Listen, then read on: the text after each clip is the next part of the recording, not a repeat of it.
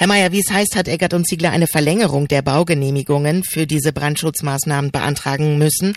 Wieso hat das Unternehmen es nicht geschafft, die geforderten Maßnahmen umzusetzen? Ja, das ist eine gute Frage. Das wissen wir natürlich auch nicht. Also wir können da natürlich nicht in die Köpfe reingucken. Aber ich will vielleicht auch mal ein bisschen ausholen, was, was wir eigentlich hier reden.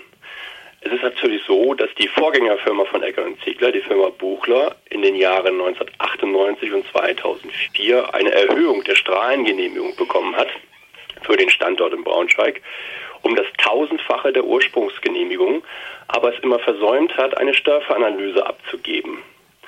Als dann im Jahre 2012 das Landesumweltministerium diese Störveranalyse von Eckert und Ziegler nachgefordert hat und diese sie auch erbracht haben, ist bei der Prüfung halt aufgefallen, in 18 Punkten, die der TÜV Nord erkannt hat, dass diese Störveranalyse eine schöne Geschichte ist, aber in 18 Punkten nicht nachprüfbar, ob das der Realität entspricht.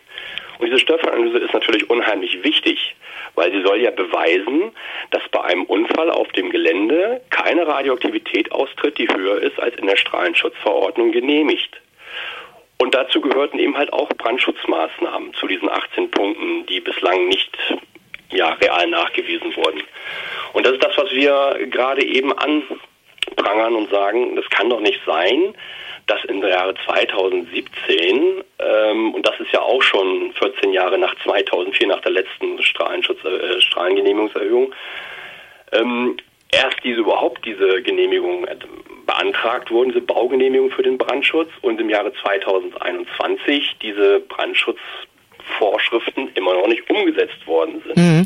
Sie sprechen von einem haarsträubenden Zustand auch, weil der TÜV Süd bis März 2021 zwei neue Verfügungen des Landesumweltministeriums zur Strahlengenehmigung von Eckert und Ziegler positiv begutachtete, davon ausgehend, dass diese Brandschutzmaßnahmen bereits umgesetzt seien. Ja, das ist richtig.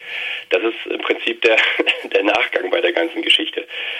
Auf der einen Seite befasst man sich mit viel Papier und sagt, ja, Störveranalyse zeigt, dass nichts passieren kann.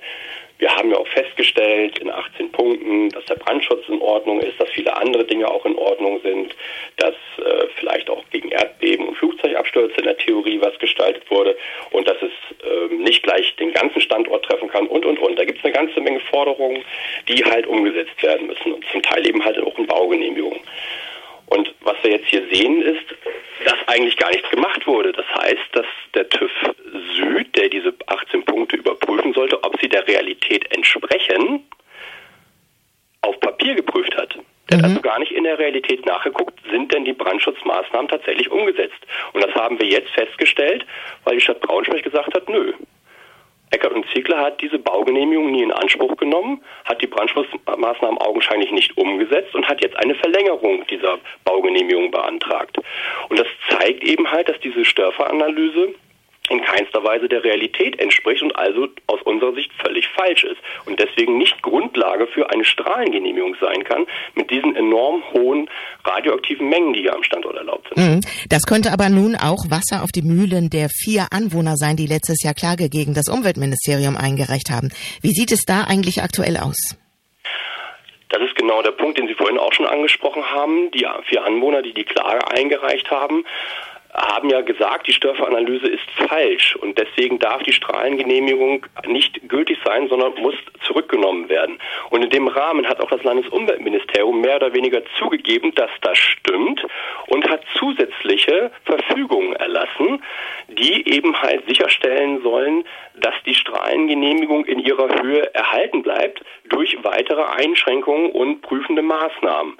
Und das alles im Rahmen dieser Klage und hat auch nachgefragt, ob die Anwohner vielleicht dann auf den Teil, auf einen Teil der Klage hm, verzichten würden, weil ja das Landesumweltministerium was gemacht hat. Das hat also im Grunde genommen heißt das natürlich, dass die Klage völlig berechtigt ist. Mhm. Das heißt, es sieht ganz gut aus, aber kann sich wahrscheinlich hinziehen. Das kann sich hinziehen, das haben wir jetzt festgestellt. Also im Rahmen dieser Klage hat das Landesumweltministerium ja nun seit 2019, also über anderthalb Jahre, gebraucht, um eine Klageerwiderung ähm, zu, zu, der Klage der Anwohner zu erstellen und eben halt auch die Akten freizugeben. Und wie wir gerade eben festgestellt haben, sind immer noch nicht alle Akten bei Gericht angekommen. Das heißt, es wird sich noch ganz schön in die Länge ziehen. Hm. Herr Mayer, ich möchte noch auf ein weiteres Thema zu sprechen kommen. Aller Voraussicht nach hat der Bundestag die Änderung des Atomgesetzes beschlossen. Ich kann es noch nicht verifizieren. Ich habe eben auf der Internetseite des Bundestages die Tagesordnung angeschaut. Dort steht die Änderung des Atomgesetzes ähm, mit der Zeit 18.10 Uhr auf der Tagesordnung und so wie ich das hier sehe, wurde der Antrag wohl auch angenommen. Das äh, bedeutet, die Möglichkeiten sollen eingeschränkt werden, Genehmigungen von Atomanlagen und Atomtransporten gerichtlich überprüfen zu lassen. Das kann Ihnen nicht gefallen. Nein, in keinster Weise. Also das nennt sich ja sogenannter Funktionsvorbehalt. Der bedeutet, dass wenn eine Behörde sagt, etwas ist sicher, dann darf ein Gericht nicht verlangen, dass die Behörde die Fakten auf den Tisch legt, wie sie denn zu diesem Ergebnis gekommen ist. Mhm. Sondern das Gericht muss glauben, dass die Behörde Recht hat. Das heißt, es gibt keine richterliche Überprüfung mehr darüber, ob Fakten richtig oder falsch sind oder vielleicht eben halt unglücklich ausgelegt wurden. Das ist eigentlich ein absolutes Unding aus unserer Sicht. Ja, ähm, da, ähm, Aktuell geht es dabei um geplante Castor-Transporte, um, aber ähm, es ist ja von Atomanlagen die Rede. Würde sich das in irgendeiner Form auch auf Eckert und Ziegler auswirken? Was meinen Sie?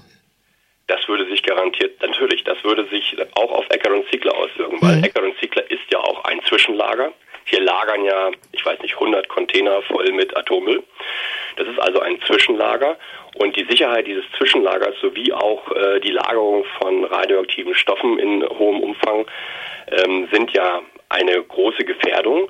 Und da muss eben halt auch zum Beispiel die sogenannte Störeinwirkung Dritter, sprich Terroranschläge oder Flugzeugabstürze und ähnliche Dinge betrachtet werden.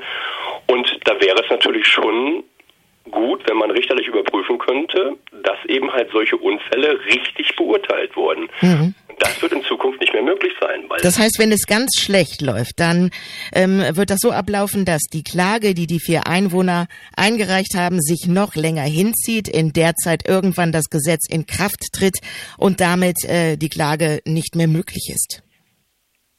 Na, die Klage als solche wird schon noch möglich sein, aber es könnte sein, dass einige Aspekte der Klage nicht mehr betrachtet werden dürfen, weil die Behörde einfach sagt, wir sagen, das ist alles in Ordnung und das darf keiner nachprüfen.